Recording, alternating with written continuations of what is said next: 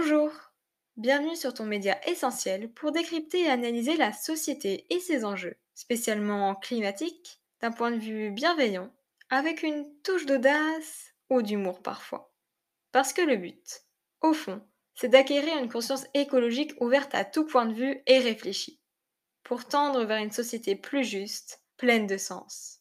Dans cet épisode, nous allons aborder un thème plus que d'actualité, et qui, pourtant, continue d'être ignoré par certains. L'élevage intensif, malgré ses méfaits sur l'environnement, les animaux et sur nous, est un système qui continue de s'accroître, aux dépens de tous.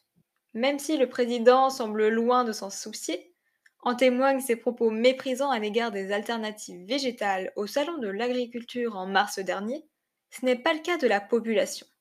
En effet, aujourd'hui, près de 85% des Français se disent favorables à l'interdiction de cette pratique abominable, ce qui ne semble pas au goût des décideurs politiques et économiques. J'ai déjà abordé plusieurs fois les émissions de gaz à effet de serre ou encore la consommation faramineuse de ressources générées par l'élevage, mais elles ne sont pas les seules conséquences qu'il engendre.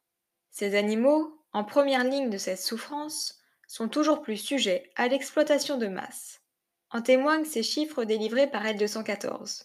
En France, 95% des cochons, 83% des poulets, 99,9% des lapins et 33% des poules pondeuses sont élevés intensivement.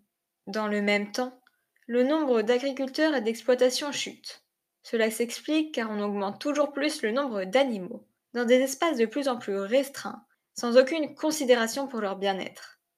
C'est en évidence pour des questions économiques et de rentabilité que ce processus s'accélère aux dépens des petits agriculteurs, et surtout des animaux, davantage perçus comme des biens de consommation que comme des êtres vivants.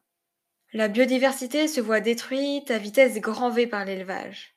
Pendant les 50 dernières années, qui correspondent au développement exponentiel de l'élevage intensif, le nombre de mammifères, oiseaux, reptiles, amphibiens et poissons sauvages a diminué de plus de moitié dans le monde. Cela s'explique par l'utilisation des terres pour produire l'alimentation des animaux d'élevage entassés dans des cages. Et oui, c'est bien paradoxal. On accentue la concentration des animaux dans des bâtiments restreints, mais au final, les terres nécessaires à leur alimentation se multiplient. Ni les animaux ni l'environnement ne bénéficient de cette industrie. D'autant plus que le nombre de pesticides et d'engrais très nombreux utilisés tue tout simplement le moindre être vivant sur ces terres. Les végétaux sont détruits pour y planter des cultures, ce qui fait disparaître les animaux qui y dépendaient, pour se nourrir ou pour y vivre, tout simplement. Quant aux agriculteurs, leurs conditions de vie se dégradent elles aussi d'année en année, de par cette dépendance envers un système qui n'est aujourd'hui plus soutenable. La preuve en est que, pour le secteur agricole, réussir à respecter les accords de Paris, implique de réduire d'au moins 50% la consommation et la production des produits d'origine animale d'ici 2050, couplé à un développement des pratiques agroécologiques plus durables. Il est vrai qu'il est encore temps de changer notre modèle agricole, mais l'urgence pèse plus que jamais sur les épaules des décideurs qui n'agissent pas, ou bien trop peu. Certains exemples délirants, c'est le mot, peuvent être tirés d'autres pays comme en Chine, où une ferme verticale de 26 étages a vu le jour, accueillant ou plutôt torturant quelques 650 000 porcs entre ses murs. Considérée comme la plus grande ferme du monde, c'est une illustration de notre système productiviste, fondé sur le rendement plutôt que la considération du vivant. Un peu moins vertigineux mais tout aussi néfaste, revenons en France, dans une région bien connue de l'Hexagone, la Bretagne. C'est ici que l'on retrouve la plus grande concentration d'élevage intensif, en particulier de porcs. On estime d'ailleurs qu'entre 2000 et 2010, le nombre de porcins par exploitation a quasiment triplé. Sur les littoraux bretons prolifèrent des fameuses algues vertes, connues pour les rejets de gaz toxiques qu'elles génèrent. En fait, elles sont étroitement liées à l'élevage intensif. Depuis près de 50 ans, elles prolifèrent chaque année sur les littoraux bretons. Ces échouages massifs ont des conséquences environnementales et sanitaires désastreuses, liées à la décomposition des algues qui rejettent des gaz toxiques. Greenpeace démontre que la saturation des eaux bretonnes en nitrate, dont les taux ont bondi ces dernières années, est le principal facteur de cet accroissement. Ce nitrate, il provient des fermes, qui déversent engrais et déjections animales dans les eaux de la région. Mais ces algues sont très toxiques, à la fois pour les hommes et pour les animaux.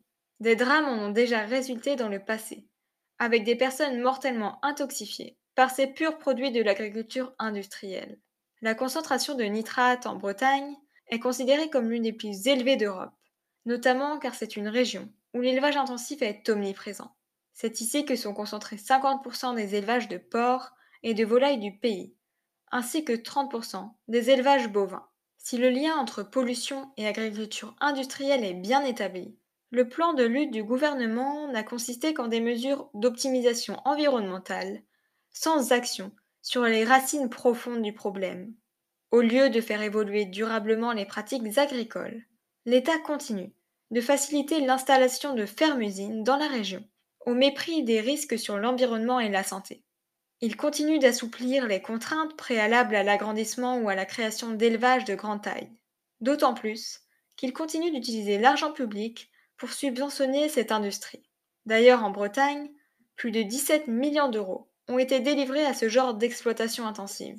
La possibilité pour ces exploitations d'augmenter leur cheptel a elle aussi été augmentée, tandis que les contrôles sont peu voire pas pratiqués.